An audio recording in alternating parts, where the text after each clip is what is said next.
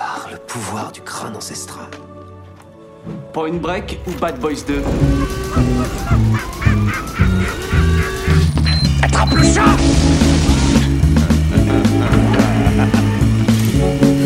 Et cette fois, John Wayne ne s'éloignera pas dans le soleil couchant avec Grayscale. C'est Gary Cooper, connard.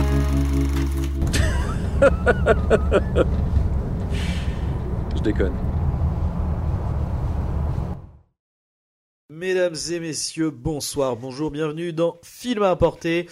Euh, Aujourd'hui, nous allons parler de Gladiator, sorti en 2000, film américano-britannique réalisé par Ridley Scott avec Russell Crowe, Joaquin Phoenix, Connie Nelson, Oliver Reed, Jim Hunsoon, Richard Harris, Derek Jacobi, entre autres. Le film nous raconte l'histoire du général Maximus, général des armées romaines, euh, qui, euh, sorti d'une bataille contre les euh, Germains, euh, se voit euh, dans les bonnes grâces de l'empereur qui décide de- d'en faire le, le nouvel empereur. Oui, le gardien du. Donc il veut qu'il soit le nouveau protecteur de Rome et qui redonne le pouvoir au peuple. Mais son fils Commode, interprété par Joaquin Phoenix, va par jalousie et par en- envie de, de devenir le nouvel empereur, assassiner Marc Aurèle, l'empereur, et faire tuer la famille de Maximus ainsi que euh, Maximus lui-même.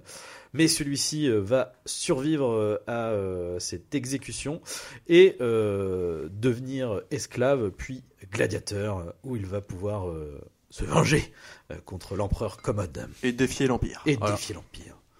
J'aime- beaucoup cette petite tagline, Tagline du du, film. euh, ouais, oui, ouais, oui. de c'est euh, un général euh, qui devient un esclave, un esclave qui devient un gladiateur, un gladiateur qui, Qui défie l'Empire. Ça, C'est ça. mortel. Ah bah C'est- c'est mortel. sûr et certain. Euh, nous, euh, nous parlons de ce film car en ce, en, en cette fin novembre, euh, nous fêtons euh, l'anniversaire de Ridley Scott, Ridley Scott euh, qui, euh, 83? qui a donc 80, 83 ans effectivement. Et donc voilà, quel un des films les plus emblématiques. Après, bon, c'est quand même un réalisateur qui a une, une filmo quand même plutôt bien fournie. Mais Gladiator, quand même, ça reste. euh, bon, Il y a quand même Alien, etc. Mais, mais comme on va en parler euh, à l'instant, euh, Gladiator, c'est son film le plus grand public. Euh, C'est le film charnière de, ouais. son, de son début. Il sortait Bah, quand même de 10 début ans de 2000, films un peu plus problématiques, en tout cas beaucoup moins réputés que ce soit par la critique et aussi bien dans le sens populaire large du terme. Là, c'était son grand retour, on va dire. Le grand retour aux sources, euh, 2000, grand succès, acclamé, 5 statuettes gagnées pour le ouais, film. cinq Oscars. Donc voilà, ouais, c'est un peu ce qui. On peut résumer euh, cette fin de carrière, quoique encore aujourd'hui il continue à tourner, mais en tout cas cette, troisième euh, partie de carrière, en tout Ouais. cas, c'est ce qui a fait de lui. euh, le, le- le- Voilà. le réalisateur euh, acclamé euh, et, et connu qu'on connaît aujourd'hui. Euh, et donc euh, Arnaud, euh, eh bien, dis-nous euh, ce que tu as pensé de, de ce film. Non, bah ce film, euh, voilà, c'est- presque une valeur sûre. Donc Gladiator, c'est c'est un.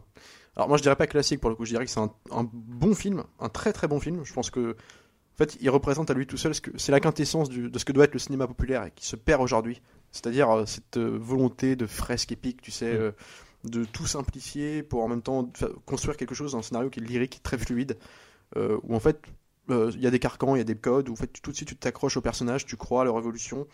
Euh, le film, alors, et en même temps, c'est paradoxal parce que cette, cette extrême simplicité, moi, je, je peux lui en trouver quelques défauts par rapport à ça. Mais on va dire que de manière générale, je trouve que comment il est construit le film, bah, en fait, c'est un- une mécanique qui est imparable, qui est Mm. huilée. En fait, du début à la fin, tu comprends tout ce qui se passe. Euh, puis il y a une dimension épique aussi euh, dans la façon dont le personnage de Maximus, donc joué par Russell Crowe, euh, on va suivre en fait sa chute, sa chute puis l'ascension dans le cœur du public entre guillemets. Ouais. Et paradoxalement, on va on va aussi euh, vivre la, la, la descente, la, la montée, L'ascension, de, Commode, qui ouais. donc le nouveau César, qui euh, qui va s'élever en tant que donc que nouveau César justement, en nouvel empereur. Euh, mais en même temps, l'ascension noircie par le fait que justement le public va de plus en plus s'attacher au personnage de Maximus. C'est une espèce de rédemption comme ça qui va être créée, et du coup c'est intéressant. Et en fait, du coup c'est très simple. En plus, ça épouse quelques quelques espèces de de- d'effets de, style de mise en scène. Alors c'est très académique comme film aussi. hein. C'est aussi peut-être un défaut aujourd'hui, encore plus aujourd'hui, parce que il y a quelques effets dans le film que je trouve un peu datés, Et mais qui en même temps, euh, comment te dire, euh, je veux dire, il y a une ascension, il y a des, genre par exemple tout- tout le climax de Colisée, il est complètement imparable. T'as Mm. quand même une bonne grosse demi-heure à la toute fin du film, enfin même pas à la toute fin d'ailleurs, c'est vraiment le dernier tiers en tout cas, où en fait tous les enjeux vont se resserrer. vont- Il y a un point d'orgue dans le film scénaristique où en fait euh, tout le combat entre psychologique aussi bien physique entre le personnage de Maximus et euh, Joaquin Phoenix Commode. euh, qui vont se re- retrouver euh, dans cette espèce de, de, ouais, de- Colisée rempli de, de figurants avec Ouais. euh, en fait on assiste carrément au jeu quoi enfin, une espèce de truc où c'est vraiment hyper spectaculaire quoi Ouais. et tout ça c'est amené c'est amené c'est donc voilà en fait c'est presque incritiquable là-dessus sur cette façon de raconter un film Euh, moi ce Bah, que je, je- La, la charge émotionnelle, effectivement, elle, est, elle, est- elle fonctionne quoi. Ouais, Euh, et puis bon, ça respecte des, traditions, de tra- une tragédie shakespearienne, tu vois. Donc, euh, pour revenir un peu plus au détail, on a le, le rapport au père. Alors, on va en parler un peu plus précisément plus tard.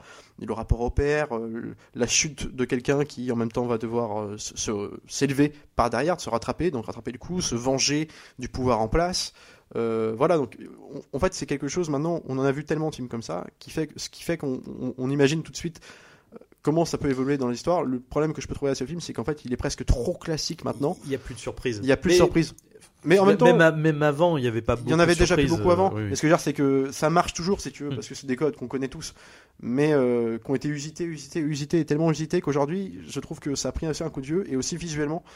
Euh, alors, qu'on s'entend, le film est très réussi. euh, justement, c'est parce qu'il c'est un très bon film que j'ai aussi envie d'appuyer sur les petits qui défauts va pas, ouais. qui déjà à l'époque m'avait un peu dérangé et encore plus maintenant avec le regard plus aiguisé de critique qu'on peut avoir mais c'est que je trouve qu'il y a des effets visuels qui aujourd'hui font un peu dater quoi Le- moi j'aime pas trop ce qu'il fait par exemple du pour caractériser le personnage de, de Maximus et son trauma d'avoir Mhm, perdu mhm. parce que euh, comme Sa tu l'as expliqué sa famille se fait euh, assassiner par les, les hommes de euh, de Commode donc du nouveau César donc joué par Joaquin Phoenix et en fait du coup euh, donc c'est le trauma euh, principal du personnage de, de Maximus qui va vouloir du coup en tant que gladiateur se venger pour aller jusqu'à défier carrément l'empire euh, voilà et se venger de commode. Mais je trouve que c'est c'est montré de façon. euh, ah, c'est quand même des visions un peu, tu sais, euh, presque. Bah, on est à la limite du sépia quoi. ouais, presque. sûr, du- hein, quand, je dis euh, sépia, c'est pas sépia sur le ton, mais c'est très. mais- euh, tu vois, Ça jure quoi avec reste, euh, presque clippé. Il y a un truc. Oui. euh, et puis bon, comme en plus adoubé à ça, une espèce de, de mise en scène qui flirte toujours avec l'académisme, c'est très pompier quand même comme Mmh. mise en scène, même si c'est super efficace.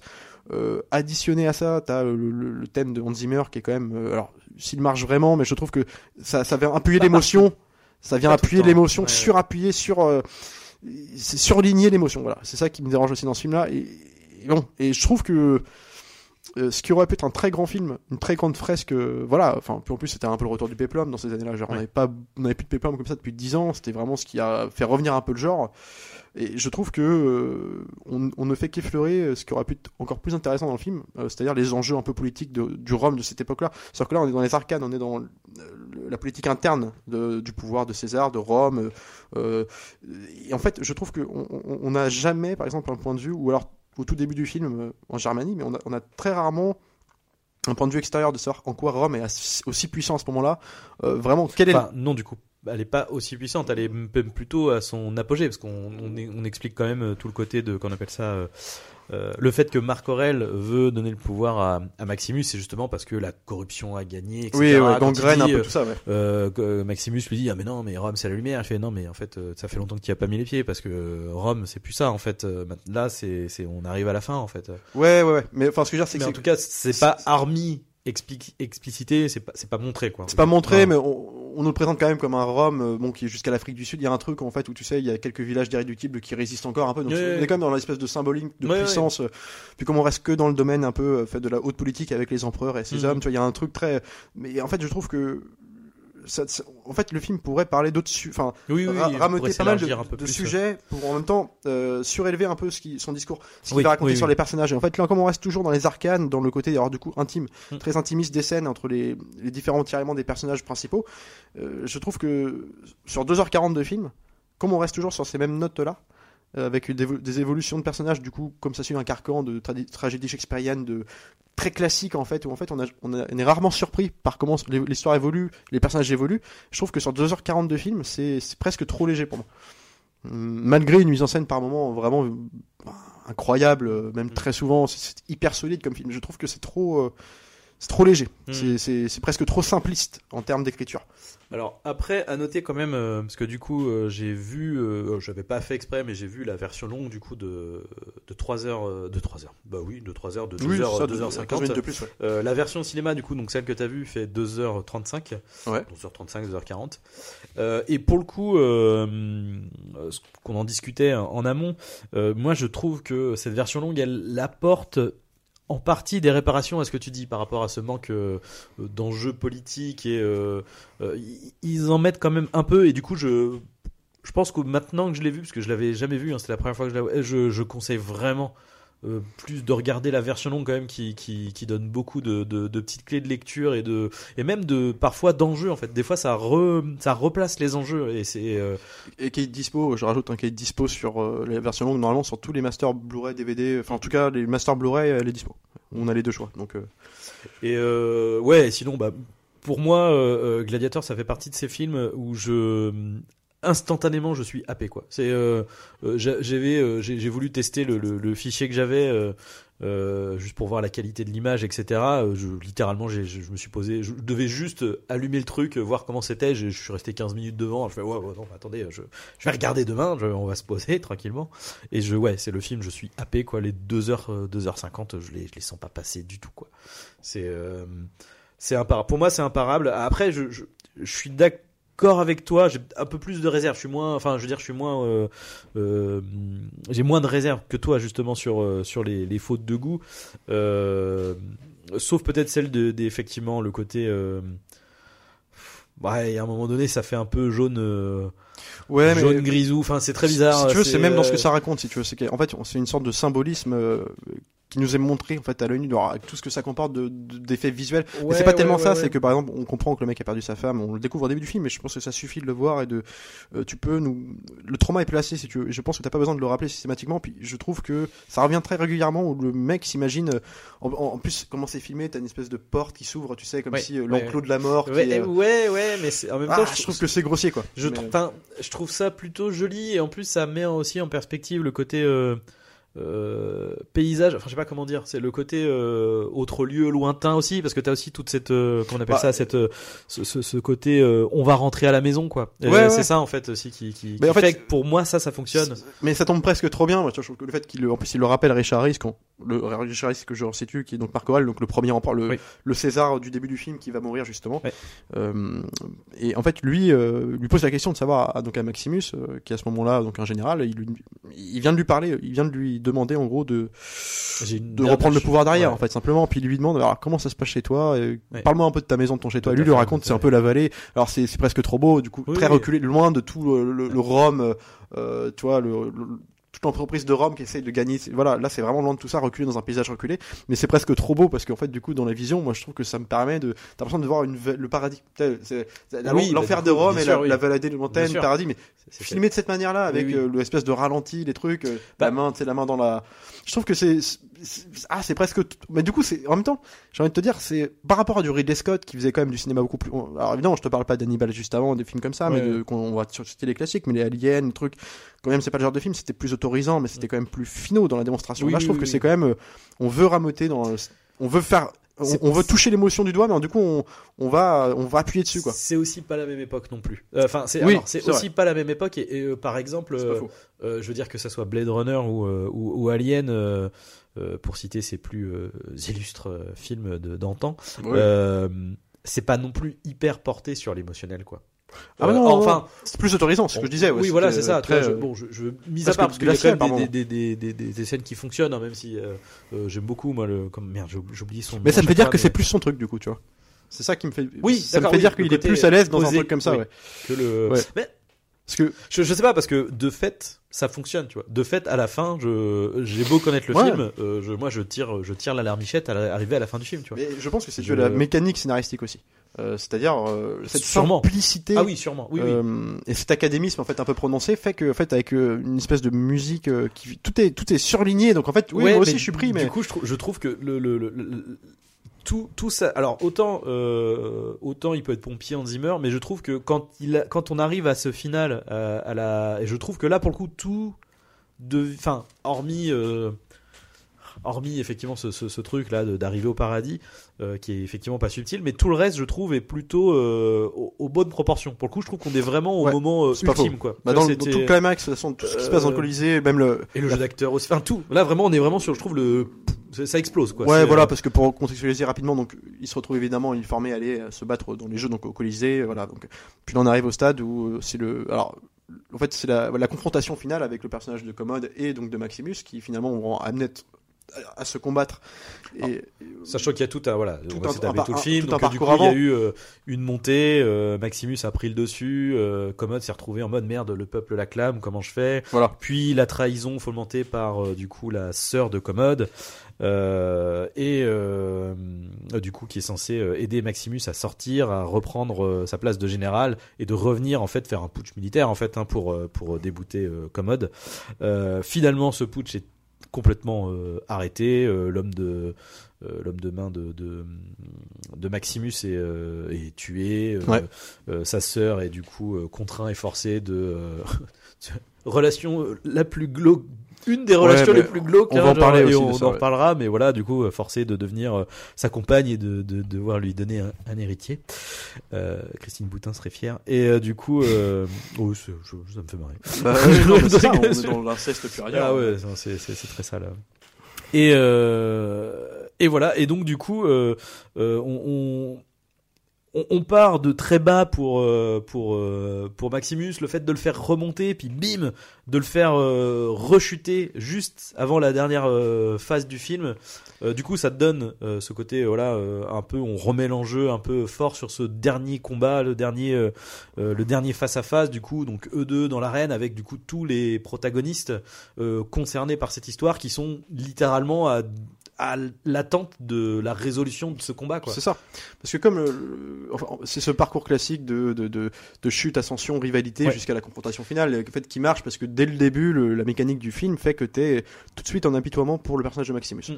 Euh, ce qui fait que tout de suite t'es avec lui. En plus, t'es porté au fur et à mesure de ses exploits dans le film par les. Tu, tu te retrouves à la fin comme un spectateur de, comme parmi la houle de spectateurs dans la Colisée Mais qui acclame son héros. En fait, c'est- exactement ça. C'est littéralement, c'est les, championnats du monde en fait. Tu, tu deviens euh, supporter de ton équipe, quoi, en fait, donc de Maximus, quoi. C'est en ça que le film est malin, si tu veux. Mais tu vois, on, on parlait par exemple, on, voilà, donc, tu, tu as contextualisé la, la situation. Donc le personnage de Commode qui a une sœur du coup, donc euh, euh, donc les deux enfants de, de Marc Aurel qui a donc euh, malencontreusement cédé sa place.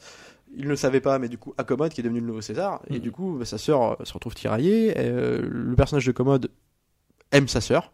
C'est une époque aussi euh, particulière, hein, on va dire. Et en fait, je trouve aussi que le problème là-dedans, Nous ne jugeons pas. nous ne jugeons pas, euh, voilà. Mais ce que je veux dire, c'est que je- ce que je trouve là-dedans comme problème, c'est que c'est euh, c'est un tiraillement qui est intéressant. Du coup, avec un, sauf que je trouve que c'est toujours sur la même note. Ce qu'on disait tout à l'heure, c'est Oui. que je trouve que le perso- toutes les scènes avec Le- leur relation est, ouais, ouais. qui est pourtant exceptionnelle, Joaquin. Phoenix dedans est exceptionnel, je trouve. Mais Cody Nelson aussi, d'ailleurs. tout le monde, tout le monde, hein, littéralement, euh, très ouais. clairement. Ce que je veux dire, c'est que dedans, en fait, euh, ça n'évolue pas. À partir du moment où le pers- le- les, les enjeux de ce personnage sont placés, c'est est-ce qu'il, enfin, les enjeux, en tout cas, lui est amoureux de sa sœur, euh, il cherche à, l'obtenir en fait, euh, Mm. comme femme, hein, simplement, lui donner un héritier en plus, Mm. donc euh, c'est vraiment l'inceste supérieur. Mm. Et en même temps, il veut gagner, il veut gagner l'aval du peuple en tant que, que César. Et puis justement, Maximus de son côté, lui, va vouloir se venger de la mort de sa, toute sa famille en se défiant directement Commode. Et en fait, ça, c'est les enjeux placés dès le début. Et en fait, sera du début jusqu'à la fin, c'est toujours la même note. Genre, tu n'as pas de surprise oui, oui, de, de- de narration. Oui, à Euh, aucun moment ça va. et On comme va il- rabattre les cartes. Voilà, et soit, comme euh, je disais tout à l'heure, il n'épouse aucun enjeu politique autre que les arcanes même du pouvoir intérieur, de façon très Game of, Game of Thrones en fait. Mm. Si tu veux, avec tu sais, le- les trahisons de l'un, les, les- voilà, les pactisons de- des autres. Mais je trouve qu'il y y a quelque chose qui, en fait, qui sans surprise, qui se déroule un peu comme, euh, alors très fluide, très simple, tu comprends ce qui se passe. Mm. Mais du coup, il me manque cette, euh, cette émotion, cette surprise du truc, de me dire, ah, putain, j'ai envie d'être un peu bousculé aussi comme spectateur. Et de pas être dans des carcans de tragédie comme ça shakespearienne, tu sais, de, Oui, oui. et, et je trouve que le film en, en reste à ça.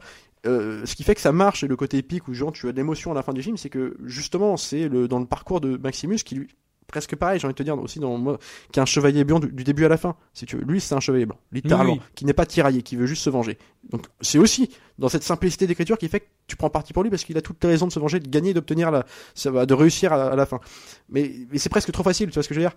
Et ce qui fait que ça marche, que quand t'as quand même de l'émotion, bah, c'est dû à ce- cette simplicité là que je critique là, mais qui marche de Mhm. fait mais aussi après dans l'espèce de d'enjeu alors parce qu'il va ce qui va faire que les enjeux vont gagner en intensité, c'est parce que bah, les, les combats qu'il va faire, les, les espèces de, il va devoir affronter de plus en plus de personnes dans des conditions plus, euh, beaucoup plus euh, euh, bigger than life, si tu veux, Mhm. avec des, alors, des tigres qui vont arriver. Donc on on a une, une espèce d'imagerie à la fin où c'est les Jeux Olympiques. Enfin, Oui, oui, de ah bah c'est littéralement. oui, oui, et, et c'est ça. Et donc en fait, oui, c'est cet enjeu d'épreuve, euh, tu vois, mais c'est c'est presque, c'est trop mécanique, tu vois ce que je veux dire. Il manque quelque chose. En fait, je Mais trouve que Oui, mais en même temps, c'est. Alors, je- je- j'entends, et en même temps, c'est euh, ce que- ce que je viens de dire, tu vois, c'est le côté sportif, hein, tout simplement. hein. c'est que c'est Ouais, ouais, littéralement. mais Mais ça en fait un actionneur. Du coup, ça, ça Ah oui, réduit ça- le film à un gros, un- un gros actionneur, à, à quelque chose Oui, oui. hyper bien fait, si tu veux. Mais euh, tu vois, je, je- pour une fresque comme ça, de 2h40, dans de ce contexte politique-là, je, je trouve ça presque euh, léger, quoi. En, en fait, ce qui est, par- ce qui est peut-être particulier, c'est que finalement, ça en fait d'un truc épique, de quelque chose qui euh, est finalement très resserré en réalité, puisque tout se joue sur cette histoire de d'arène, de, en même temps, ça s'appelle Gladiator, hein, donc euh, forcément, tu vas pas faire. un- Ouais, mais même pourquoi pas, hein, j'ai envie de te Mais, dire. Après tout, ça marche comme ça. C'est Oui, oui. juste que. en fait, C'est presque. En fait, ce que j'essaye de dire, c'est que c'est presque une. Un... C'est presque en fait une facilité. Enfin, c'est presque tout de suite. C'est bon, on sait qu'on on est gagnant, quoi. Avec ça, Oui, c'est oui, une oui. formule gagnante tout de suite, en fait. Il y a un truc, quelque chose de. Ah, il il n'empêche qu'il faut quand même l'appliquer. Il faut. Enfin, l'appliquer, euh, euh, mais- par exemple, euh, euh, pour ne citer que les, les, les, les grands noms, euh, euh, Paul W.S. Anderson a, a réalisé euh, un film qui s'appelle Pompéi, qui, qui est à peu près gladiateur, hein, je veux dire, tu vois. Oui, bon après, c'est sûr que Euh, Paul ils, ont Anderson. ils ont juste rajouté euh, du coup le, le volcan qui va exploser euh, derrière, quoi, mais c'est à peu près. Mais l'avantage film, du Paul Anderson, c'est que tout était en, en décor naturel.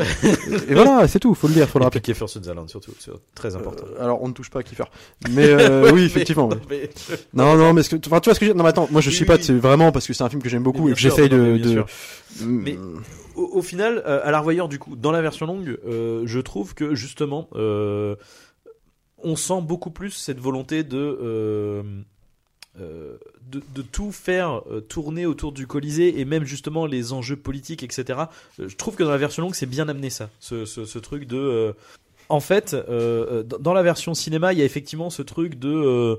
Euh, bon bah c'est tout de suite euh, gladiateur, euh, le général qui arrive, puis il se bat contre Commode, etc. Dans la version longue, il y a, il y, a, il y a beaucoup plus ce truc amené de euh, les sénateurs qui qui sont déjà en fait en, en, en opposition en fait avec c'est-à-dire qu'au début Maximus dans le dans Rome n'est pas un enjeu du tout en Non. fait pendant la première heure quoi les, les 30 premières minutes et du coup au début on, on, te, on te pose ce truc de euh, euh, commode qui euh, veut pour gagner le pouvoir doit gagner le peuple c'est toujours cet enjeu d'ailleurs c'est Ouais. l'enjeu de, de de, de Marc Aurèle aussi quand il dit je veux donner le, le- le pouvoir est au peuple en fait donc Mhm. c'est- c'est eux qui ont les rênes quelque part euh, donc il doit gagner le peuple pour pouvoir gagner sa place, etc.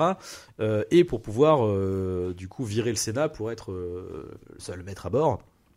Et donc on fait tout tourner ça autour de, de cet enjeu de, de, de- des jeux, euh, des jeux de, des- gladiateurs. Et euh, il y a ce côté euh, voilà économique, le côté euh, euh, politique de euh, bon euh, là on ne peut pas intervenir, euh, on ne peut pas le, on peut pas faire assassiner euh, cet empereur euh, parce que là il est il est au top de sa forme en fait. Donc on donc malheureusement on est obligé d'attendre voilà et, on est obligé de de- d'attendre que passent ces jeux pour euh, pour pour agir quoi. Et, et du coup le fait qu'on ait posé ce truc là fait que l'élément déclencheur de Maximus euh, devienne un catalyseur en fait de, de tout euh, de tout ça et Ouais. et du coup les jeux euh, un peu mécaniques parce que oui c'est littéralement partie 1 partie 2 euh, euh, match 1 match 2 match 3 euh, et bien le- du coup ça devient des enjeux de de cette histoire politique et de et euh, oui de cette histoire poli- politique de, de trahison de, de complot etc et, en plus, en plus de euh, ce qu'on disait par rapport à l'arc narratif euh, du père, donc de Marc Aurèle, à la fois père spirituel pour Maximus et père euh, naturel pour Commode. Ouais, mais alors du coup, ça. Moi, je trouve quand même qu'il y a une réflexion à ce film. En fait, en le voyant, en le revoyant là, je trouve que justement, euh, il y a aussi ce côté un peu. C'est aussi quand je dis la relation, par exemple, euh, des personnages, mais surtout euh, l'évolution du personnage de Commode, par Ouais, exemple, surtout celui-ci. ouais, euh, malgré le jeu assez incroyable, je trouve, de, de Joaquin Phoenix, je trouve que il y a quand même ce côté manichéen dans le sens où, alors on pourra me Ah bah rétorquer que non, dans le sens où oui, mais parce que par ses euh, ces tiraillements psychologiques aussi. Mmh. C'est- C'est c'est un espèce de cette. euh, Il est il est presque attachant dans sa façon de tout foirer avec dans sa relation avec sa sœur, dans sa relation au peuple en fait où tout est calculé, ce qui fait que tout de suite on ça se voit que c'est un connard et puis du coup il peut il peut devenir attachant là-dessus parce qu'en plus il le joue de façon presque comme petit garçon euh, Mm. un peu qui sait pas trop ce qu'il fait qui, qui veut donner l'impression d'être le chef mais qui en même temps n'a pas la condition morale mentale pour le faire pour le, de- le devenir donc ça se ressent que c'est un plus faible que c'est un faible qui essaie de, de jouer au roi quoi Mm. au, boss et le problème c'est que ça me suffit pas à en faire un personnage euh, pour et contre tu vois ça reste un connard parce que toutes les actions qu'il fait c'est des actions d'enfoiré dans le film c'est-à-dire euh, à aucun moment euh, il n'a pas une action ou il ne fait pas quelque chose pour le calcul, pour euh, l'im- l'image qu'il va renvoyer vis-à-vis du peuple Mm. et, et compagnie, ou alors simplement se débarrasser euh, tout simplement de Maximus qui lui représente le cheval blanc. Mm. Et du coup, c'est toujours des actions d'enfoiré. Et je trouve que son personnage de, aurait gagné en ampleur si, par exemple, justement, en s'intéressant un peu plus à la complexité politique de Rome dans ces années-là, euh, outre, outre que dans les arcanes, de leur, dans, outre que dans les relations internes euh, des politiciens à politiciens, savoir dans leur action politique, euh, qui ne concerne pas que les, les jeux pour le coup, qui Mm. concerne aussi euh, leur dimension assez tendre dans l'Europe et tout ça, le voir participer à des actions comme ça concrètes euh, Mm. en tant que César et le voir prendre des décisions euh, de, de pure bonté aussi Oui, euh, de, de- de- que, t'as pas, que ce soit pas noir ou blanc. C'est-à-dire, ça permet aussi de parler un peu du contexte en même temps de, dans ce tirament de se dire c'est pas forcément qu'un enfoiré il peut avoir des actions bonnes mais en même temps ce qui fait que c'est un enfoiré c'est qu'il veut tellement se venger de Maximus et en même temps jouer un peu euh, créer un attachement qui ne soit pas euh, qui ne soit pas euh, de façade en fait. Euh, l'attachement que j'ai pour ce personnage là c'est c'est c'est- c'est ses failles et fragilités psychologiques mais c'est un enfoiré quand même. Oui, en, en fait, le, le- bah, li- littéralement, je pense que c'est un, un- un personnage pas hyper bien écrit, mais juste hyper bien interprété. Et c'est ce qui fait qu'il fonctionne en réalité. En fait. Ouais, mais tu vois, c'est ça que Ouais, je veux dire. ouais, C'est, c'est, il le joue très bien. En fait, ça donne, c'est un trompe-l'œil. Ça donne l'impression d'un truc. hyper- euh, oui, le, le- le personnage en lui-même est très, il est sur une note aussi. Et en fait, c'est que je trouve tout est léger. Tout est, Oui, en fait, euh, les, euh, comment Bah, tout est léger, mais hyper bien fait en fait. tout est léger, hyper bien fait, et, ouais. du coup redossé par une mise en scène de Ridley Scott qui est assez imparable, surtout, moi je trouve la deuxième partie. Ouais. C'est purement subjectif, parce que encore une fois, il y a aussi un. j'énumère défauts sur les, mes défauts subjectifs, subjectifs ou non, mais en tout cas mes défauts que j'ai trouvés au film. Encore une fois, c'est vraiment pour. euh, je trouvais ça plus intéressant dans ma position de, de, de débattre dans l'autre sens pour ce film que, que j'ai présenté comme un film que j'aime beaucoup, mais Il n'est pas obligé de se branler pendant deux non mais non mais c'est ça c'est Ouais, aussi ouais. j'en rajoute peut-être des caisses mais j'aime Ouais. euh, je le pense en tout cas sincèrement. Il y a un truc aussi dans la première partie qui me dérange dans la bataille donc c'est en euh, redis-moi. En Germanie, en Germanie voilà au début euh, contre les rebelles hein, enfin concrètement c'est ceux qui se révoltent euh, voilà contre euh, C'est- l'ascension de Rome sur les Oui, terres oui, bah, les- Donc t'as une espèce de grande scène de bataille et euh, j'ai entendu euh, Ridley Scott, j'ai vu une interview de lui qui disait qu'il a une espèce de volonté de réalisme très, euh, alors il le cite pas explicitement, mais en tout cas très euh, dans une approche très Braveheart, très Mel Gibson de la Mhm. guerre, tu sais vraiment le sang, les effusions de sang. Je, je me souvenais plus même du passage de, tu sais, après où il- tu vois les blessés, euh, genre les moignons, les machins. Ouais, euh, c'est ça. Ouais, mais alors justement, euh, c'est intéressant cette vision-là, Ouais, cette, ouais. cette volonté de, de rendre quelque chose de palpable, d'organique à ces scènes de bataille, de très violent, de nous replonger euh, comme à l'époque, quoi.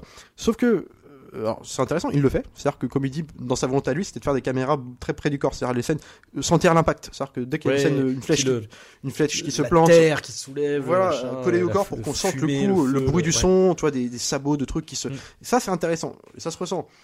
Ça entraîne deux problèmes pour moi. Ça entraîne le problème de la spatialisation des trucs. C'est que, comme il y a, à partir du moment où tu es dans la guerre pure et dure, tu as très peu de plans larges. là. Il Mm. oublie ça. Alors qu'il te le présente vraiment. euh, Bah, au début, quand même. Bah, Ouais, euh, mais sur on- la charge des cavaliers. voilà. En voilà. fait, au début, Mais après, sur la après, charge on est sur un enchaînement ouais, de plans, de plans, de plans serrés Oui. tu sais plus qui est qui, tas, avec que des mecs. En fait, tu te perds sur un espèce d'effet de lumière un peu désaturé, très bleuté, une espèce de nuit d'eau. Alors je sais pas où ça se passe, à quel Ouais. moment de la journée, mais presque tombé de la nuit, on va dire quelque chose comme ça, où tout est bleuté, désaturé, et Mm. en même temps il fait des espèces d'effets d'obturation où il va faire euh, des sources de lumière chaude dans le film, que ce soit plus tard dans le film le soleil ou simplement Mm. des flammes. À ce moment dans, dans la bataille, donc euh, dans une espèce de scène de début de nuit bizarre là, il va te faire des espèces de, de, de sources de lumière chaude pétaradantes, donc hyper saturé pour le coup, très euh, orange parce que pétant dans un truc très désaturé. Et ça donne un truc, une dimension onirique un peu fantastico au truc, qui te sort du coup du réalisme. Alors, Ouais, du ouais, coup, ça- veux dans le discours, ça, ça, alors c'est pas moche. Mais en fait, je- du coup, je sais plus qu'est-ce qu'il veut faire à ce moment-là. Surtout que cette partie-là, il l'oublie peu à peu après. Alors, évidemment, tu vas me dire, on arrive au Colisée, lumière chaude, euh, beaucoup en journée, tu sais, les combats de journée, donc il Ouais, oublie ouais. tout ça. Mais du coup, ça donne une espèce de, de première partie un peu euh, presque onirique. euh, f- euh, Tu vois ce que je veux dire? Oui, oui, complètement. Et d'ailleurs, euh, elle est même euh, clôturée par, par, par, par, bah justement, juste après qu'il soit fait, la tentative d'assassinat. Euh, quand il est tout seul en train de errer, il a vu voilà, il a vu le, le corps de sa femme et de, de, et de son fils. Et euh, tu sais, il, il erre dans le désert. Et là, t'as littéralement le truc. Là, pour le coup, on est dans le rêve euh, plus plus avec tu sais, l'espèce de de fond euh, Ouais. qui, a- qui, qui, qui avance rapidement. Les nuages, le- ouais, comme une le tempête. qui ouais. lui ne bouge pas, etc. Enfin, du coup, t'as visuellement, et puis t'as le ce truc aussi de euh, lui qui est euh, comment dire comme s'il était en train de planer. Euh, comment dire, tu sais, ça, lui, en fait, on est fixe sur lui, et derrière le sol bouge. Ouais. Enfin, tu vois, tout, tout Non, mais- ce- toute cette imagerie-là, et, et Moi, en fait, ce que je trouve ça- grossier, moi, Ça se mais- clôture dans le. Alors, je, Mais narrativement, Oui, ça marche parce voilà. que c'est euh, c'est- c'est c'est- c'est dans l'ordre. Je trouve que ça fonctionne parce que ça permet. euh, je trouve que c'est une, une belle manière de, de découper quelque part les chapitres. Tu vois ce que je veux dire C'est Ouais, euh, ouais. et, du coup ça ça ne me moi en tout cas ça ne me gêne pas. Après oui c'est sûr que je euh, je, je, je mentirais si je disais que c'était c'était subtil quoi. C'est euh, Mais après, moi, je, pour euh, voilà, parce que là, je, je critique beaucoup. Il y a pour redorer le blason de, Scott- de Ridley Scott dans ce qui dans ce film-là vraiment euh, fait un travail. Lui, pour le coup, euh, genre, euh, il y a une manière, euh, même dans ces films qu'on aime le moins, même ces derniers, le Mm, Alien Covenant, mm, mm. t'avais toujours quelque chose à sauver dedans, c'est-à-dire la direction artistique, c'est-à-dire ouais, sa façon de sublimer ses décors. Euh, qui soit d'ailleurs en CGI ou pas, il y avait ouais. toujours quelque chose où tu trouvais, il y avait une espèce d'ampleur, Ouais. d'ampleur dans les plans, dans les choix de cadres, Mm. dans ce que tu voyais dans le plan, euh, ligne de fuite, enfin à perte de vue, et il y a une espèce de dimension. Et là, je trouve que dans la deuxième partie du film, alors justement quand, en tant que gladiateur emprisonné, Mm. euh, en fait, tout- à partir de là, je trouve que il, il, te, il sait te sublimer, ça n'empêche pas, comme on disait tout à l'heure, Ouais. les fonds, les fonds, il va numériser les fonds pour donner la sensation de. Ouais, mais comme après, le faisait Peter pas- Jackson dans les scènes de bataille. T'as pas le choix, à un moment donné, t'as pas T'as le choix. t'as pas le choix, tu Ouais. peux pas reconstruire tout. Ouais, Mais là, ce que je veux dire, c'est que le Colisée, à la fin, t'es au Colisée. Quoi. Ouais, non, franchement, Et, euh, la gueule. Mais même les plans de Rome, même si c'est du numérique et que tu le Non, vois, bien sûr. euh, Non, non, c'est- vraiment les choix des couleurs, l'imagerie, elle est, elle est, elle est telle que Puis c'est organique dans le sens où c'est sale, c'est terreux. Alors c'est sablé, le sable rouille les, les euh, comment dire les bah tout- tous les équipements des des, des, sol- Ouais. enfin, des, des légionnaires et tout. Enfin il y a un truc euh, t'y crois vraiment quoi. Ouais, la texture de, enfin, c'est con, les, les tissus vieillis et tout, genre, c'est, enfin, c'est mort. Tu crois, quoi. Puis Tu- comme tu- il te tu- filme tu- ça tu souvent avec, euh, tu on insiste bien sur les euh, euh, le public qui acclame, tu sais, Ouais, t'as des espèces ouais, de, de, de grands travelling sur le- des centaines de figurants avec, bah là du coup une musique qui peut se- qui, qui se permet encore une fois d'être un peu dans le pompe- dans le truc un peu pompeux, mais que je trouve Bah, en même là, temps fonctionne, du coup. Dans fonctionne le, dans oui, cette oui. euh, voilà parce que là en plus on arrive on sent le- scénaristiquement on arrive dans une espèce de, de voilà de conf- grande confrontation Mm. c'est là que tout doit se jouer que Maximus va devoir prouver qui tu vois c'est vrai que ça marche donc c'est imparable mais je, je Et- sais pas comment expliquer en fait je- ce que je reproche au film c'est que tout est en fait tout est presque trop incritiquable dans la, le procédé scénaristique en fait. Mais non, c'est qu'en fait, oui, dans cette oui. recherche de perfection, en fait, je trouve que la musique est placée au bon moment. C'est quand je dis du Ron Howard euh, de Apollo 13 par exemple, tu vois ce que je veux dire C'est que c'est euh, c'est c'est académique Oui, oui, au oui. sens euh, où en fait ouais c'est super c'est je sais pas comment expliquer c'est sans surprise voilà c'est ça que Oui, oui, oui. c'est Non, non, c'est trop c'est trop c'est sans surprise c'est euh, c'est jamais tu ne me surprends avec tes personnages jamais tu me surprends avec euh, un élément qui de retournement de situation qui va faire que ça va retarder les plans du gars il y a, il y a- Mm. c'est- tout est avance comme je l'imagine au début du film en fait Il n'y a pas trop de tension finalement. Enfin, ouais bah, je, suis- je jamais Si, euh, Il y a des, euh, voilà, il y a des moments de, mais c'est plus des moments de malaise ou de. je, je vais être ébloui parce que je vais voir visuellement à ouais, certains ouais. moments du film, je- notamment sur la deuxième partie, je vais trouver ça vraiment assez fantastique et en même temps je suis jamais surpris parce que je comment le film se déroule. Je trouve que c'est c'est presque scolaire. Tu vois ce que je veux dire? Oui, oui, ben oui. Non, Et mais c'est- c'est- Donc en fait hein. c'est- Bah, c'est compliqué pas mal de, de dire ce que enfin c'est- du coup c'est c'est en fait un film euh, c'est scolaire en fait c'est c'est ça me surprend pas. Et Non, je- mais oui, oui. bah, ce que je veux dire? Je sais a- pas comment expliquer. il, il- il peut y avoir une espèce de frustration de euh, ça, ça, tuto- ça tutoie en fait le- le- l'excellence, quoi. C'est Non mais oui, c'est pour ça que c'est on, on est, à dire. on est, ouais, c'est ça. On est, on est sur le, le putain, c'était, c'était, c'était quasiment le film, quoi. Le, Ouais. le film. euh, Mm, mais c'est brouillé par des petites fautes de goût visuel, c'est c'est euh, par Après, un, ouais. un- agencement de scène de c'est c'est c'est scolaire, c'est-à-dire que j'ai l'impression de l'avoir déjà vu ce film. Tu vois ce que par exemple avant de l'avoir vu, j'ai l'impression de l'avoir déjà vu, mais peut-être l'avoir vu en mieux fait parce que les décors aidants, le truc, mais j'ai Mm. l'impression que le scénario il Bah, y a rien d'innovant quoi. C'est que dire? sûr que le truc, c'est que comme comme on n'arrête pas de le dire, voilà, c'est le côté euh, euh, tragédie shakespearienne, etc. Le, le simple fait que ce soit ça, euh, oui, ça, tu, tu, tu, tu l'as déjà vu, en fait. Tu euh, euh, tout ce qui va être le rapport au père, etc. les antagonistes qui qui ont le parcours croisé, du coup, c'est c'est- oui, tout ça n'est pas n'est pas neuf, quoi, c'est sûr. Et comme installé, dès comme les enjeux sont installés dès le début du film, où tu sais, voilà, quel, quel est le tiraillement de ce personnage-là, qu'est-ce qu'il va chercher à faire pour, pour s'en sortir, que- quel est son combat à lui. on les a dès le début, et tout le film, on va la voir après, dans la suite. On va voir le combat qu'on imagine, jusqu'à la fin, ça va être comme tout ce qu'on imagine. Mm. C'est-à-dire, euh, jamais Common n'agit différemment de ce qu'on imagine de, de lui Oui, au début oui. du film. Dès qu'il tue son père, on fait ok, d'accord, c'est ça. Il tue son père, euh, il commence à dragouiller avec sa sœur, on comprend que c'est son enjeu, qu'en en étant maintenant euh, empereur, il se croit légitime pour l'obtenir. Il ne, il ne l'aura pas, on s'en doute, il ne l'aura pas. Maximus, c'est le chevalier blanc qui a perdu sa famille. Elle est morte, on sait qu'il ne pourra pas la retrouver, mais les retrouver jusqu'à la mort. Puis Mm. Comme dès le début, quand il, ima- quand il, se, il se remémore sa famille, il ne les voit plus que dans ses visions euh, Oui, de la vallée de la mort et ouais, compagnie.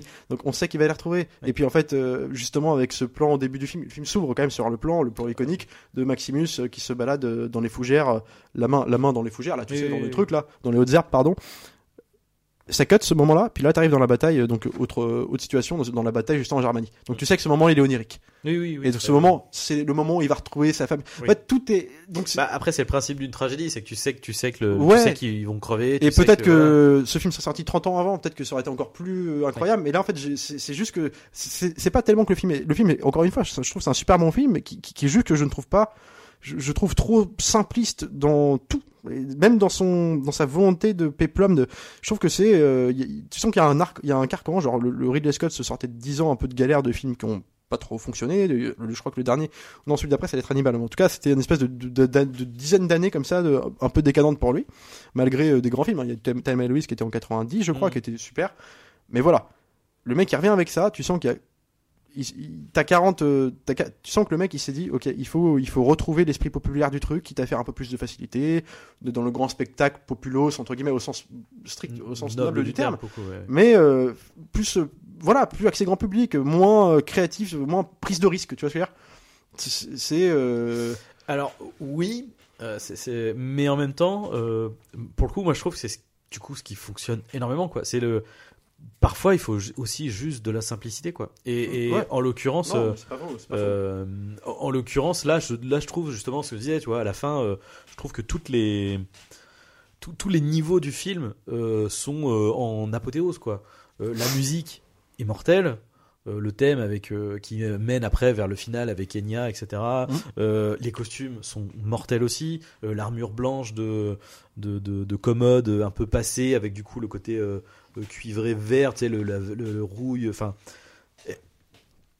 Alors, tout, tout est mortel quoi. Enfin, le, Si le- on peut juste parler du, du thème là, tu sais le thème de, faut quand même Alors le dire. lequel Alors, Du coup, le, le pirate des Caraïbes quoi, du coup. le thème Pirate des Caraïbes qui revient au ouais, début. Ouais, ouais, le, thème. Au début du film, pour le coup, là ça montre aussi les limites Mais d'un alors, Hans Zimmer qui, mais- qui se renouvelle. Quand, franchement, euh, on, revient toujours sur les mêmes rythmiques. oui, mais pour le coup là, il faut, il faut le recontextu- recontextualiser. C'est sur Pirates des Caraïbes. C'est qui Pirates se- des Caraïbes qui l'a repompé un peu son qui, truc, re- qui repompe son travail. Mais après, ça c'est. Je veux dire, c'est toujours le cas en fait. Je veux dire, euh, euh, quand t'écoutes. putain, merde. Quel film je me suis dit l'autre- Ah merde, genre, putain, c'est. Mais euh, non, mais si, oui.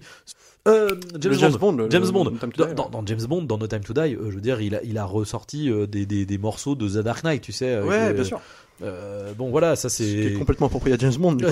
Non mais oui. Bah, après, ça va parce que c'est les thèmes d'action. Ouais. Donc, du coup, ça, ça Puis fonctionne. comme il, re- comme il reprend en plus des thèmes principaux de, bah, des, des John Barry et compagnie, ouais. ça passe parce que il y a ce truc-là. Mais Ouais, ouais, tu sens quand même que ce qui passe moins dans ce film-là, c'est quand même aussi euh, bah, les repompes un peu de, de- même de Zimmer qui s'autocite en fait sur beaucoup Oui, de ses films. Donc oui, en fait, ça fait Mais là, là, là, je dirais que la problématique sur ce thème-là, c'est que euh, parfois, elle est pas appropriée. C'est-à-dire que je suis d'accord sur la charge du début, le côté euh, hyper euh, héroïque et tout, ça fonctionne pas parce qu'en plus, l'instant d'après, ce qu'on essaye de te montrer, c'est le côté, euh, putain, la guerre, c'est sale quand même. Quoi. Tu fais, bah ouais, mais attendez, euh, on- vous êtes en train de nous faire vibrer avec votre musique qui part, la charge Mhm. des cavaliers. Euh, Du coup, ça, ça fonctionne pas. c'est pour ça. Parce que par contre, quand elle est réutilisée euh, dans le premier combat au Colisée, là, elle est mortelle. Avec, euh, avec les chars qui tournent et De toute euh, façon, la le- coup des la- boucliers cette partie-là, c'est la deuxième mortel, partie du film n'a plus rien à voir. Moi, je trouve qu'on gagne en qualité. Ouais, Faire ouais. que le le film avance en termes visuels on et mise en scène, on gagne en qualité. Mhm.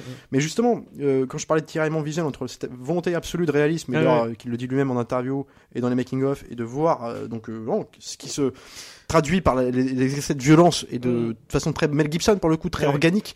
Là, je suis d'accord, mais cette volonté de réalisme est toujours, euh, je vais dire entre guillemets un grand mot, mais gâchée par cette euh, en même temps, oui, il faut qu'on on- on- faut qu'on en fasse un truc bien, un grand spectacle populaire. Ouais, ouais, ouais. Avec donc du coup ça, ça- La- les, les effluves de musique pompière, euh, l'espèce de, de, la façon les ralentis académiques pendant les scènes d'action, alors qu'en même temps justement tu viens de te voir un truc à la Blended presque de Peter Jackson. C'est- toujours ce puis avec cette charte visuelle euh, bizarre, tu vois. euh, Après, je me demande si effectivement, du coup, est-ce qu'il se prend pas les pieds dans le tapis euh, plus par rapport à la technique en fait? C'est-à-dire qu'à un moment donné, bah, oui, ouais. si s'il veut tourner une scène, c'est vrai que j'arrive plus à sa- savoir si c'est le matin ou le soir cette putain de séquence. bah, je, sais crois pas, que c'est le enfin, matin. c'est une- Je crois que c'est le très matin parce tamisé, donc après, peut. ils, après, ils arrivent euh, euh, parce que quand t'as euh, Commode et tout qui, qui, qui arrive, c'est après la bataille, Oui, et le ouais, ouais. soleil se lève. je crois que c'est au premier euh, heure de l'aube, quoi. c'est ça. Euh, mais du coup, le fait, le, le simple fait de vouloir faire ça à ce moment-là, euh, et bah, c'est que il est obligé de se taper une espèce de de pseudo nuit américaine un peu dégueu, quoi, en fait. Et, euh, et du coup, il euh, bah, de fait, son côté réaliste se prend les pieds dans le tapis du simple fait qu'il Ah. doit faire un truc hyper artificiel, en fait, pour, pour faire Tout ça. ce que je dis là, tout ce que je critique à ce film-là, en fait, je pense que c'est pas euh, forcément Ridley Scott. Je pense que c'est son. Alors, je sais pas, c'est pas lui qui a écrit le scénario. Mais, Non. mais ce que je veux dire, c'est que euh, été- il y a eu trois scénaristes pour ce film. Il y a John Logan, William Nicholson, William Nicholson et David euh, Frazzoni. Et je pense que le, le, le- comment dire, il y avait un sujet de, enfin, le point d'orgue du truc, c'était de se dire, on va faire un truc, il faut qu'on qu'on recentralise tout ça, qu'on qu'on- que tout ce qui pouvait être un peu déviant, c'est-à-dire un vrai film, euh, comment dire, euh, organique, violent, euh, qui n'hésite pas à salir un peu Mm. tous- les personnages, ben, on va essayer de, de- de- d'en faire le strict minimum, en faire un truc un peu plus policé, Mm. plus, plus donner des portes d'entrée à tout le monde pour que tout le monde puisse re- reconnaître ouais, dedans, les enfants, les même, même malgré la violence, je pense que les enfants, comme nous l'avons vu étant enfants, ça marche sur nous Mm. parce que ça respecte des carcans, mais c'est ce qui me dérange. Je pense que le film aurait été encore plus grand si euh, il avait pas peur de salir un peu tout le monde, quoi, de Bah, salir un peu son univers. euh, plus sur ça, plus que les euh, plus que les, les désillusions politiques, parce que c'est Oui, oui. c'est bien beau de nous mettre des mecs qui se trahissent. En, en- oui, effectivement, c'est très- de Mm. façon très Game of Thrones. Voilà, on peut se dire ah ouais, c'était quand même un super monde, un monde très sombre et tout. Mais je trouve que euh, Maximus, même Maximus, c'est un guerrier qui tue des gens sur le truc. En fait, Mm. un mec qui, qui hésite pas à tuer des gens, quitte à des fois les, euh, à tuer des gens sans qu'on lui ordonne, mais tu sais de façon, euh, tu vois ce que je veux dire? Bah, C'est-à-dire qu'effectivement, euh, il, il est trop lisse euh, son personnage parce que euh, C'est un cheval blanc. euh, à la, à la fin, Chevalier quand, il, blanc, quand, il, quand il est plus euh, général et tout, quand il devient gladiateur, t'as presque envie. Enfin, il dev... enfin, il devrait vriller. Oui, enfin, il y a un moment donné, c'était le moment pour le rendre borderline en fait. il n'a- jamais peur. Ah bah non, non, non. Après ça, Non, mais je veux dire, tu vois, il pourrait avoir des zones. tout ce qui l'inquiète, lui, c'est dans son. Non, en fait, lui, il est, il est aveuglé par la vengeance. Donc il est aveuglé façon, par la euh, vengeance, mais en même temps, en il, foutre, prend en compte le fait que, euh, bah, justement, euh, même si sa vengeance l'aveugle, il se dit, euh, tu vois, il, quand euh, Connie Nielsen, la sœur de, donc de Commode, vient Mhm. lui parler, compagnie, parce que, voilà, lui lui avoue que, ouais, mais. Euh, je- tu, cro- tu crois que j'ai une place légitime pour faire ça? J'ai envie de me venger, mais en même temps, euh, je suis condamné à être celui qui fait rire tout le monde en fait sur les arènes, quoi. Ouais, Il ouais. dit un truc comme ça à un moment, genre. euh, Moi, je suis, moi, je suis juste le mec qui divertit les gens. je suis quoi, juste le mec qui divertit les gens, mais tu vois, même là, même, même là, il a conscience d'être un, instrument de foire, un Oui, peu. oui. euh, il, est- il est toujours dans une position de. euh, c'est l'homme digne. oui, c'est l'homme qui est absolument pas corrompu, comme le rappelait Richard au Mm. début. L'homme digne, mais jamais pas sali, parce que c'est pas le but de le salir, mais euh, il y a- il a pas de zone d'ombre, Oui, de trucs et tout. euh, d'avoir quelque chose au moins qui l'inquiète à un moment donné quoi. Euh, qui- pour qui, arriver euh, à, sa, à, à son but de se venger de commode, il pourrait outrepasser les limites, tu vois. Mm. Euh, même quitte à aller à l'encontre du discours avoir de été, Richard trop, Harris. avoir été trop loin pour revenir après en fait. Voilà, Ouais, mais ouais. tu vois, faire quelque chose qui se, genre se piéger lui-même, mais aller à l'encontre du discours moral d'un Richard Mhm. Harris au début, de, de- du César du début, qui lui, qui lui disait, tu représentes les valeurs que je, que moi je veux pour mon, pour, pour Rome en fait, Mhm. c'est pour ça que je veux que ce soit toi qui, qui, qui prenne ma succession.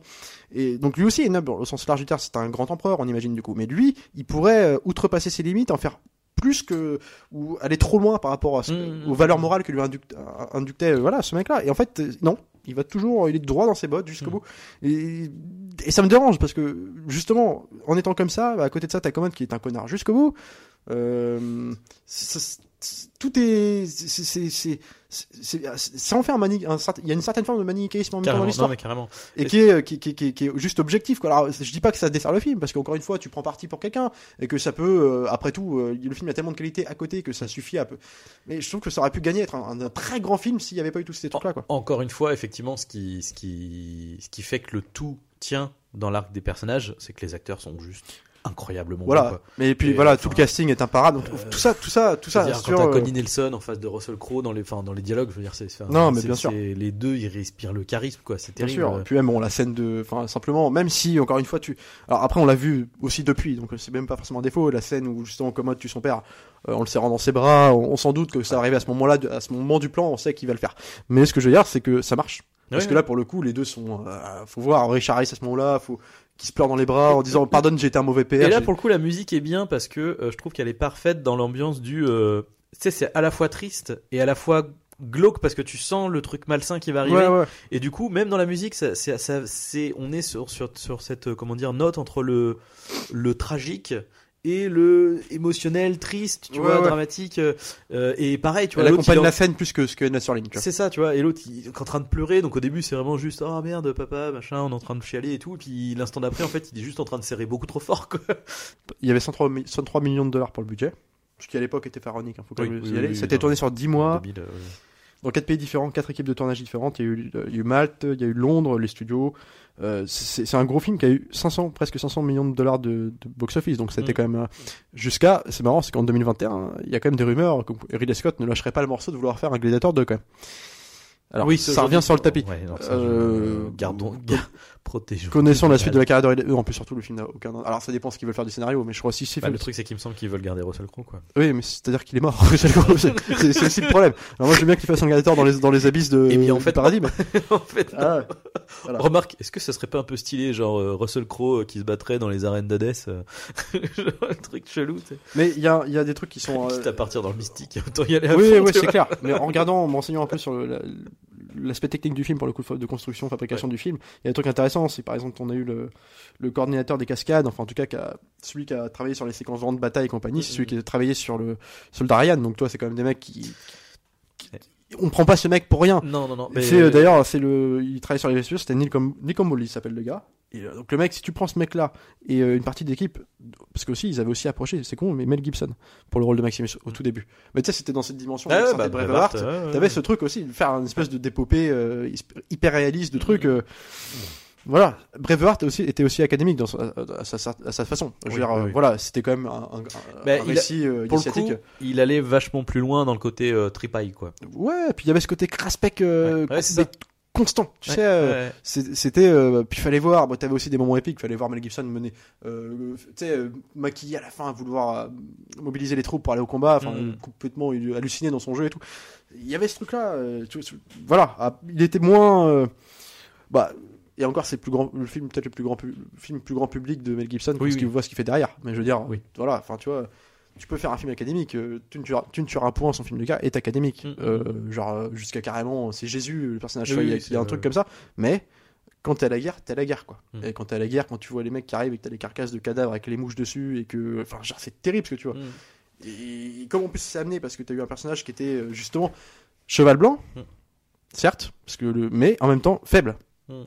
Et un faible, tu l'emmènes pas à la guerre. Comment il va s'en sortir à la guerre Et justement, de le voir qu'il s'en sort presque en super-héros pendant Oui, la guerre, c'est ça l'évolution du personnage. Oui, oui, puis après, c'est... Alors, ce qui est fort aussi, du coup, c'est, que c'est, il, il devient euh, merde, euh, super-héros à la guerre, mais sans, sans, sans violence, en fait. Sans toucher d'armes. À, à l- à l'opposé de ce qui est censé représenter la guerre et le soldat, quoi. C'est ça. Du coup, c'est... Et, et surtout, le regard des gens change autour de lui aussi. Oui, oui. Qui est pris pour une merde pendant le début, tout le long du film, à partir du moment où il arrive sur les... à la guerre, tout simplement, Mm. tous ses soldats, ses coéquipiers lui disent Putain, en fait, on ne retourne pas se battre si tu pries pas pour nous. Parce qu'ils Mm. le prennent pour une sorte de jésuite. Enfin, c'était un mec, une dimension christique. Voilà. Mais c'est, tu vois, on peut faire un personnage qui, comment dire, qui, euh, entre guillemets, propre sur lui, quoi, Oui, oui. droit dans ses bottes, mais qui évolue. Oui, oui. Et, euh, ou de, de faire des... Oui, c'est ça. Parce que le- en fait, le regard, euh, là, on pourrait, être, on pourrait dire la même chose dans Gladiator, oui, mais le, les gens, le regard, au moins, au moins, le regard sur lui évolue. Mais c'est pas vrai. Dès le début, en fait, il a, il a déjà les, les clameurs du public, ça, Non, ça non, va très sûr. vite. euh, tu vois, il y a un truc. Après, c'est aussi le propre du... de la tragédie, en fait, de, de, Ouais. de- de partir là-dessus. Ah, ce- ce- ceci dit, le truc, c'est que c'est pas... euh, euh, comment dire euh, Ce qui est compliqué, c'est que le, le parcours de Maximus est, tr- est- est de l'ordre de la tragédie, mais le film en lui-même en est pas vraiment une, en fait. C'est peut-être ça aussi qui, qui, C'est un- qui rend le truc particulier, quoi. C'est une sorte de, un équilibre entre un revenge movie, un actionneur euh, grand public, on va dire. Ouais. puis un récit un peu initié, enfin d'espèce de tragédie comme on- enfin moi je dis tragédie mais c'est comme euh, Bah si si littéralement parce que comme tu dis hein, je veux dire on sait c'est le euh, schéma classique mais comme on en a déjà on vu sait si comment ça va terminer on sait que le mec va mourir pour en arriver là euh, mais pour réussir sa quête et que c'est ça. mais l'ampleur euh, visuelle du film le jeu de le cast incroyable t- en fait tout ça donne une- élève le truc et à, à juste titre genre le film est quand même super à regarder. Mm.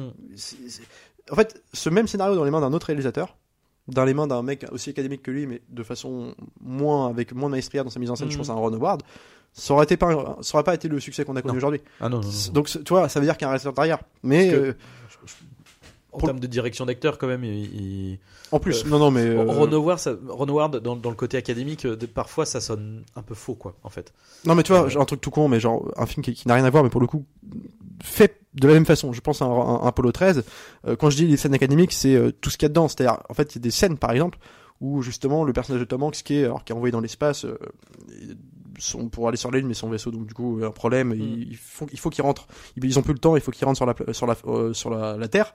Mais en fait, qu'il- tout l'enjeu, c'est ce qu'ils vont réussir à rentrer. Et du coup, lui, euh, paniqué, Tom Hanks dans sa capsule, quoi, regarde la Terre de l'espace en, en pensant à sa femme. Donc il regarde dans la, il regarde dans la vitre, dans l'espèce du blot de son truc, et puis il regarde la Terre.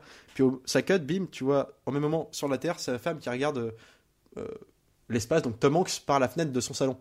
C'est ça l'académisme. C'est des effets oui oui pompiers pour euh, surligner quelque chose que tu comprends déjà. L'émotion, il- sa femme lui manque. Mais est-ce que t'as Mm. besoin de voir ce moment-là?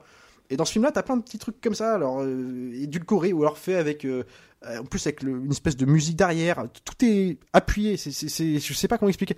C'est ça l'académisme. Mais, mais à côté de ça, il a une espèce de, de, de- de- euh, voilà, il y a une maestria dans, dans la forme. C'est-à-dire, il, il va, être- il va être capable de sublimer un colisée, de, de, de te faire Ouais, croire à ouais. ce que tu vois. Euh, Et ça, c'est imparable. je, donc, je trouve euh, que la, la présentation de Rome c'est un peu l'anti euh, l'anti Blade Runner Euh, je trouve que tu as ce même côté euh, tes plans larges, tu vois, euh, Ouais. pour présenter la ville, etc.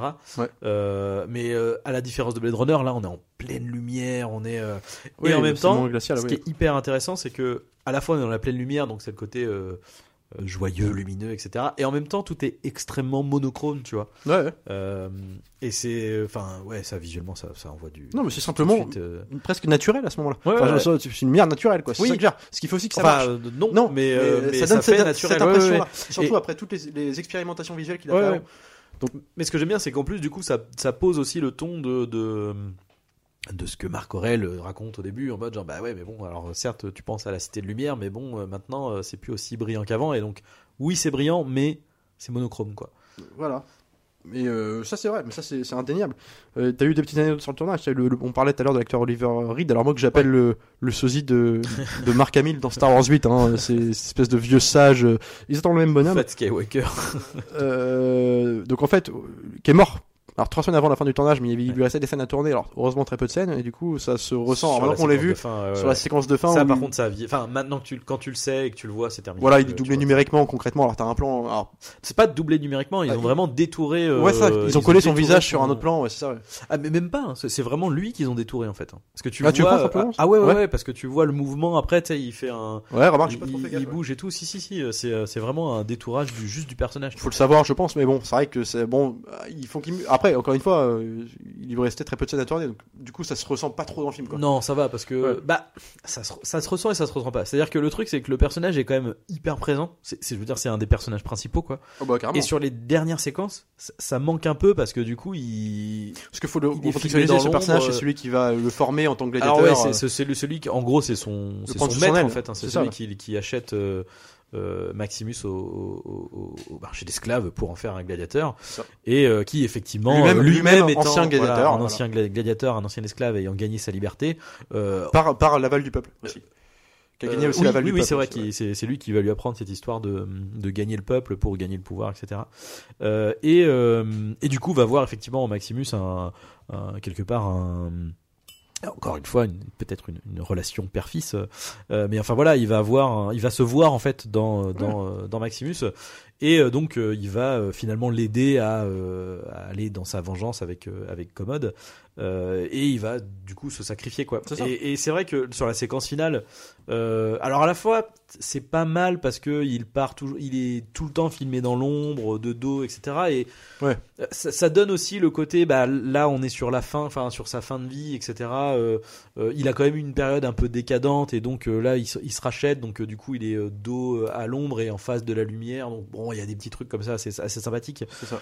Mais bon, ça manque quand même quoi. C'est que tu te dis le mec il était là tout le temps et euh, là on a euh, deux plans sur lui qui sont soit des plans de montage euh, rajoutés au forceps, euh, alors que c'est pas du tout des séquences. euh, et ça c'est pareil. Ouais, quand- ouais. Une fois que tu l'as vu, en termes de rythme, ça marche de ouf. Mais bon, quand t'as l'œil dessus. euh, Oui, quand tu le sais, tu sais un peu plus problématique. après, ça c'est aussi la problématique de euh, plus technologique d'aujourd'hui, quoi. C'est-à-dire que le fait d'avoir euh, des masters 4K, euh, Blu-ray, 1080p, etc., etc.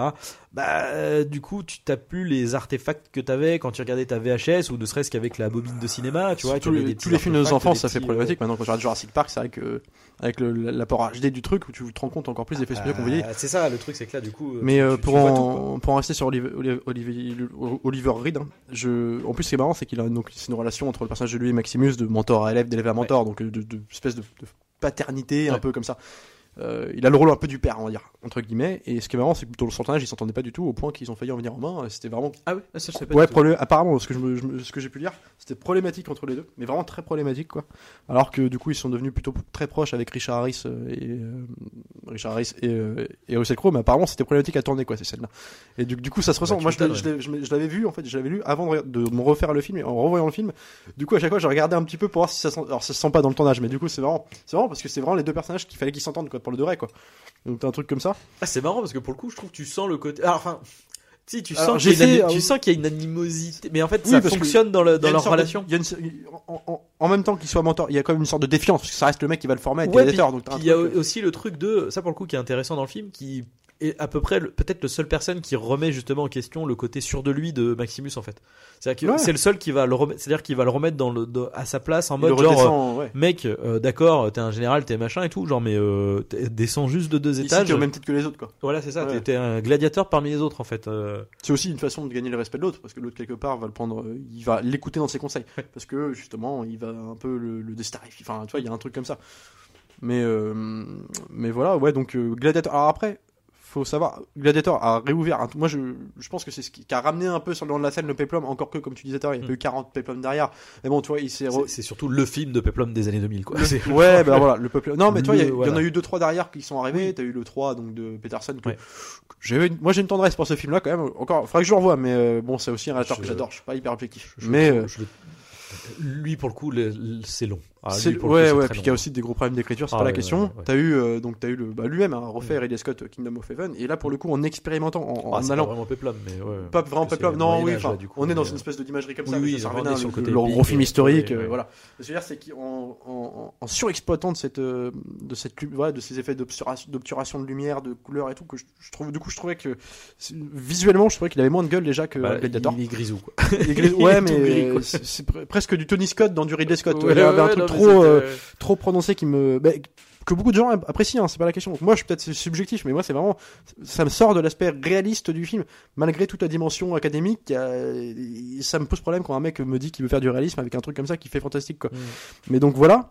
Euh, bon après t'as eu quand même euh, voilà. Moi je pense que Gladiator c'est ce qu'il a remis au goût du jour qu'il a voilà qu'il a replacé sur la scène en termes de cinéma populaire et compagnie il a refait la chute du faucon noir derrière qui était alors là pareil vachement expérimental dans, son approche. Moi je, je l'aime bien ce film mais alors pour le coup euh, c'est déjà euh, c'est c'est- enfin c'est déjà plus enfin on n'est plus du tout dans le Ridley Scott des années 80 quoi Non, Euh, non, jusqu'à Thelma et Louise il y a un truc là ça y est on est dans le grand spectacle tu sais malgré tout euh, Mais c'est dit, c'est ce qui est intéressant quand même avec Ridley Scott, c'est qu'il il, il a vraiment des, des, des, des bons en fait dans, dans sa carrière. Ouais. quoi. C'est-à-dire que puis ça en touche à tout il est parti, mais c'est ça, il est parti très très fort avec Alien, Blade Runner, des trucs comme ça qui ont, qui ont marqué le cinéma, qui ont marqué le cinéma de genre, euh, d'horreur, de SF, etc. A peut-être eu un petit creux au niveau des années 90 et euh, là est remonté avec Gladiator à ce moment-là, a, commencé à ressortir des euh, de, de- de- des- des- des films. euh, euh, bah, plutôt réputés, etc. Euh, il a recommencé à retomber dans un creux, bah, du coup, 2010-2011, bah, la période Prometheus, euh, Ouais, ça ouais. Seul sur Mars, qui, a- qui est bon, c'est un peu mitigé là, autour de autour de ce film-là. Ah, Par exemple, c'est hyper léger comme film. quoi. C'est vraiment le petit film euh, ouais, ouais. comédie, drame, tu sais pas trop ce que c'est.